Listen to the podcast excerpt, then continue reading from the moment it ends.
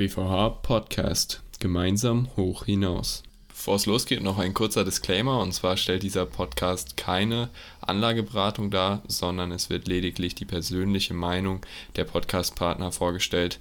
Bitte entscheidet immer selbstständig, in was ihr investiert. Herzlich willkommen zu einer neuen Folge des BVH Podcast. Mein heutiger Gast ist Martin Hillenbrand, ein BVH-Alumnus und gleichzeitig auch ein erfahrener Podcaster. Schön, dass du heute dabei bist. Ja, hallo Fabian, vielen Dank, dass ich heute hier äh, bei dir sein darf. Um dich ein bisschen besser kennenzulernen, würde ich mit dir mit einem Fragenhagel gerne starten. Dabei stelle ich dir viele schnelle Fragen und du versuchst möglichst schnell zu antworten. Gerne. Wo kommst du her? Ich komme ursprünglich aus Aschaffenburg in Unterfranken, also in der Nähe von Frankfurt, aber ich äh, lebe mittlerweile in äh, Augsburg und äh, ja, also arbeite in Frankfurt, aber lebe in Augsburg. Was machst du am liebsten in deiner Freizeit? Okay, in meiner Freizeit, also du hast es ja schon angesprochen, äh, ich nehme einen beziehungsweise mehrere Podcasts auf. Ansonsten, ähm, ja, bin ich gerne dadurch dass ich hier in Augsburg in der Nähe von den Bergen bin, auch gerne am Wandern oder äh, hier spazieren gehen. Äh, und ansonsten verbringe ich meine Zeit sehr, sehr gerne mit meinen Freunden, zum Beispiel beim Brettspiel oder Pen and Paper spielen. Frühaufsteher oder Langschläfer? Das kommt immer ganz drauf an. Also da kann man nichts Einheitliches sagen. Ja. Wann hast du dein erstes Wertpapier gekauft? Mein erstes Wertpapier habe ich im Alter von, ich glaube, zwölf Jahren gekauft, zusammen mit meinem Papa. Investierst du aktiv oder passiv? Ähm, ich bin normalerweise eher auf der passiven Seite unterwegs, einfach weil äh, ja, mir das zu viel Zeit äh, kostet, aktiv mich da wirklich komplett einzulesen, alles zu machen. Warum stehst du jeden Morgen auf? Ähm, ich stehe jeden Morgen auf, weil ich die Welt ein Stückchen besser machen will und ähm, ja, einfach weil ich mich auf den Tag freue, was es da an neuen Dingen gibt und man jeden Tag was Neues lernen kann. Sehr schön, so soll es auch sein. Das war es auch schon mit dem Fragenhagel. Ich hatte ja gerade erwähnt, dass du den BVH auch schon ganz gut kennst. Wie bist du denn zum BVH gekommen, beziehungsweise was hast du studiert? Ich habe Wirtschaftsingenieurwesen im Bachelor und im Master in Augsburg studiert, an der Universität Augsburg und ich hatte hier äh, im zweiten Semester schon mit dem Börsenforum Augsburg äh, zu tun, habe dann auch 2014 bis 2015 dort ein Vorstandsamt begleitet und äh, ja, war dann auch so, ja, okay, es gibt den BVH, cool, was machen die denn so? Und äh, hatte dann im BVH angefangen, im Consulting-Team zu arbeiten von 2014 eben bis 2019, 20 ganz ist das, ja, äh, hat sich dann irgendwann etwas verlaufen und von 2016 bis 2017 war ich im BVH als äh, Vorstand für Kommunikation zuständig. Was waren dann so deine Projekte in der Zeit?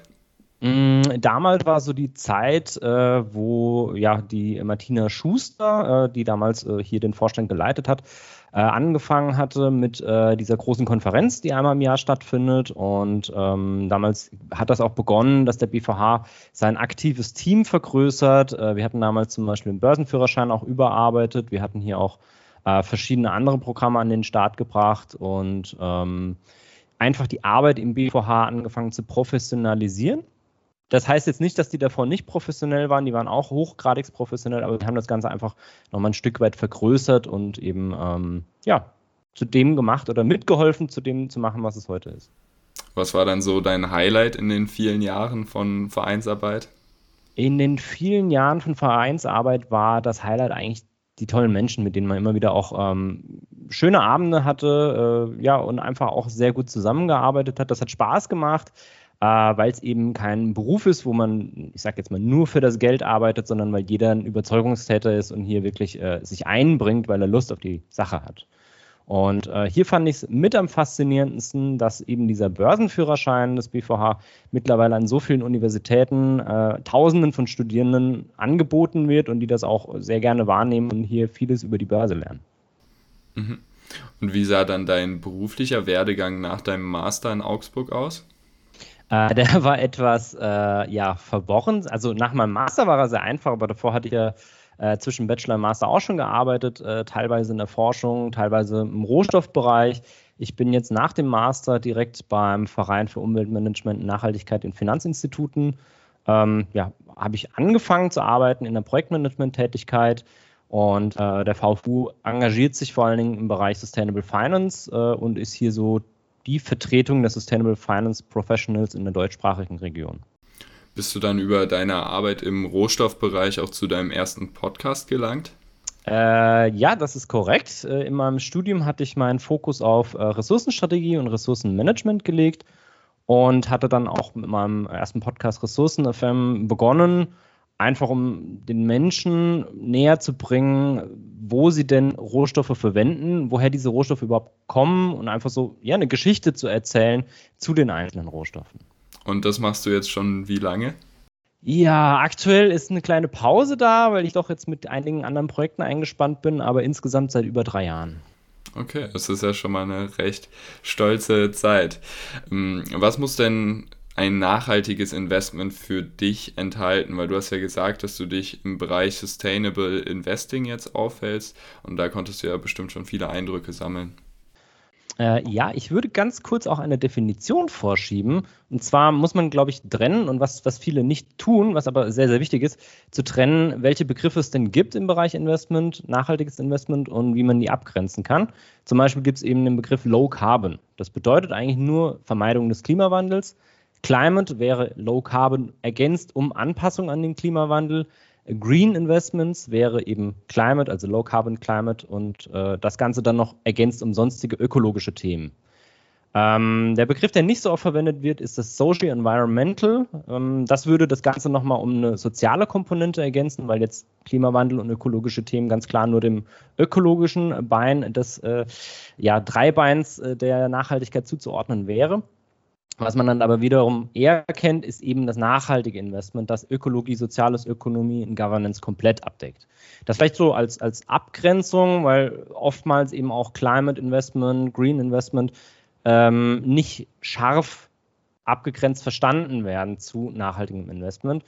Ähm, für mich selbst ist es so, dass ich sage, wenn ein Investment ein Leben der Menschen über die nächsten oder ein, ein Wirtschaften dieses Unternehmen über die nächsten tausend Jahre generiert, also garantiert, dann wäre das für mich eben, äh, ich sage, ja, das ist ein nachhaltiges Unternehmen, das ist ein nachhaltiges Investment. Das ist aber natürlich sehr schwierig ähm, abzuschätzen, ja. Und auf welche Bereiche legst du dann deinen Fokus, wenn es ums Thema Nachhaltigkeit geht? Okay, also die Nachhaltigkeit per Definition oder eine Definition hat ja drei Säulen, also einmal Ökologie, Ökonomie und Soziales.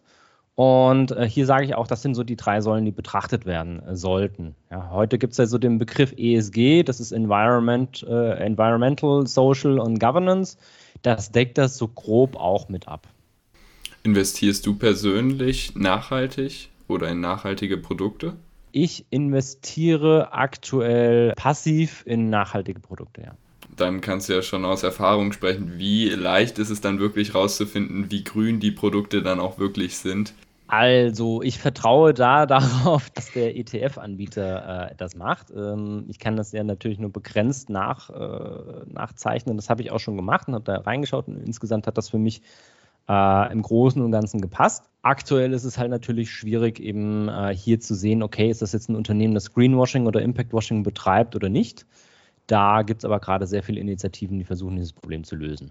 Nochmal eine kurze Beschreibung, was versteht man unter Greenwashing oder Impactwashing? Also Greenwashing ist so definiert, ähm, dass ein Unternehmen mehr Geld für das Marketing mit, mit Nachhaltigkeit oder Umweltschutz ausgibt als für den Umweltschutz selbst. Und äh, das würde man hier eben Greenwashing nennen, also ein Unternehmen, das zum Beispiel, ja, ja, das früher mal rot angestrichen war und sich heute eben grüne Läden hinstellt äh, und dann sagt, ja, wir sind jetzt nachhaltig. Da kann man natürlich darüber debattieren, ob das wirklich nachhaltig ist. Ähm, oder aber sowas wie ein Unternehmen, das äh, Bananen anbietet und sagt, ja, wir achten auf Menschenrechte, wir achten auf faire Bezahlung, auf der anderen Seite dann aber die Bauern unter Druck setzt. Ja. Ähm, das, das geht halt nicht. Und sowas ist ja auch häufig nicht schnell zu identifizieren. Sowas stellt sich ja erst mit der Zeit raus. Ist dann die, das Investment in ETFs die beste Möglichkeit, dass man sich vor solchen Einzelfällen schützt? Also Diversifikation ist natürlich immer sinnvoll, egal ob jetzt im Nachhaltigkeitsbereich oder nicht. Ähm, es ist ein bisschen die Frage, was man erreichen möchte. Ja. Ähm, da gibt es auch so eine, eine, Trennlinie, könnte man sagen, zwischen äh, Social Responsible Investing und Impact Investing. Beim Social Responsible Investing will ich ja natürlich eben eine Rendite, eine wettbewerbsfähige Rendite generieren und eben auch die äh, ökologischen, sozialen und Governance-Risiken minimieren. Beim Impact Investing würde hier noch dazu kommen, dass eben ein messbarer und hochwirksamer Effekt vorhanden sein muss. Das ist beim Social Responsible Investment nicht der Fall. Ähm, hier ist dann eine aktive Verfolgung von ökologischen und sozialen Governance-Möglichkeiten oftmals der Fall, aber da muss man auch wieder schauen, ob das wirklich der Fall ist oder nicht. Also kannst du verschiedene Stufen eben sich hier äh, vorstellen. Einmal Minderung von Auswirkungen, einmal das aktive Begünstigen und einmal dann äh, das wirklich messbare Erbringen von Leistungen. Bedeutet dann das nachhaltige Investieren auch, dass man in dem Thema Rendite Einschränkungen haben muss oder hat das gar keinen Zusammenhang? Äh, es ist also es ist aktuell noch in der Forschung umstritten. Es gibt einige äh, Metastudien, die nahelegen, dass das Risikorenditeprofil von äh, Fonds oder von, von Indizes, die nachhaltig, nachhaltig Produkte aufnehmen oder sich da eben konzentrieren, dass die ein besseres Risikorenditeprofil haben als äh, klassische Produkte, klassisches Investment. Es gibt aber auch einige ähm, Studien, die rausgekommen sind, die sagen, das liegt nicht an den Nachhaltigkeitsfaktoren, sondern das liegt daran, äh, dass Unternehmen, die nachhaltig wirtschaften, eben insgesamt eine höhere Qualität bringen. Und ähm, ich persönlich sehe es von der anderen Seite, äh, wenn ich keine oder nur wenig Renditeeinbußen ähm, ja, bekomme, wenn ich nachhaltig investiere, aber dazu noch ähm, eben die Umwelt schütze und die Gesellschaft schütze, ja, warum soll ich dann nicht nachhaltig investieren? Ja? Weil äh, ich kriege noch zusätzlich was dazu, was jetzt zwar keine wirtschaftliche Rendite ist, vielleicht, aber ich sage jetzt mal eine moralische Rendite auf jeden Fall. Das heißt, deiner Meinung nach spricht eigentlich nichts dagegen, warum sich nicht jeder mal informieren sollte über das Thema nachhaltige Investments. Also informieren ist immer gut und ähm, ja, klar, einfach mal anschauen, was es da gibt. Äh, klar muss man bei vielen Produkten eben wegen dem Greenwashing und dem Impactwashing vorsichtig sein. Ähm, das kommt aber dann auch mal darauf an, wie dieses Produkt eben aufgebaut ist. Du hast ja auch beim BVH ein bisschen an dem Vortrag Sustainable Finance mitgearbeitet. Da geht es ja auch genau um solche Themen. Kannst du kurz erklären, was es da genau alles dann an Informationen gibt? Mhm, gerne. Ähm, ich habe hier den äh, Vortrag eben unterstützt mit der äh, Praxisexpertise, sage ich mal, weil ich ja in meinem Arbeitsalltag jeden Tag damit zu tun habe und habe hier dann eben viele Informationen mit eingebracht. Zum Beispiel, warum Finanzinstitute denn aktuell sich auf das Thema Nachhaltigkeit konzentrieren ähm, auch so ein bisschen einen Überblick über, welche Regulatorik gibt es in dem Bereich aktuell. Tut sich ja sehr viel mit dem EU-Aktionsplan, SFDR und verschiedene andere Buzzwords, die man hier jetzt äh, abladen könnte. Und ähm, hier hat sich auf europäischer, auf nationaler und auf internationaler Ebene sehr, sehr viel getan in den letzten Jahren und es wird sich auch noch weiterhin viel tun. Und es gibt ja auch so eine ähm, ja, äh, Strategie der Bundesregierung, die vor ein paar Wochen rauskam, die ganz klar gesagt haben, okay, wir werden die Finanzwirtschaft treiben hin zu mehr Nachhaltigkeit.